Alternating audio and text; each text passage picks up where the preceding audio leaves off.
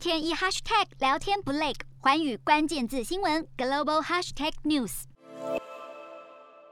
北大西洋公约组织在十月六号公布，认定八名俄罗斯代表团成员是情报人员，因此将他们驱逐。对此，俄罗斯外交部长拉夫罗夫也表达了最新反制。拉夫罗夫表示，将从十一月一号开始暂停俄罗斯官方代表团在北约的工作。如果有对话需求，北约可以透过俄罗斯驻布鲁塞尔大使馆与莫斯科来沟通。另外，克里姆林宫发言人也回应，北约渴望双方关系正常化，但却与驱逐代表的行动是互相矛盾的，因此不再对关系正常化抱持幻想。洞悉全球走向，掌握世界脉动，无所不谈，深入分析。我是何荣，寰宇全世界全新升级二点零版，锁定每周三、周六晚间九点，寰宇新闻 MOD 五零一中加八五凯播二二二以及 YouTube 频道同步首播，晚间十点完整版就在寰宇全世界 YouTube 频道。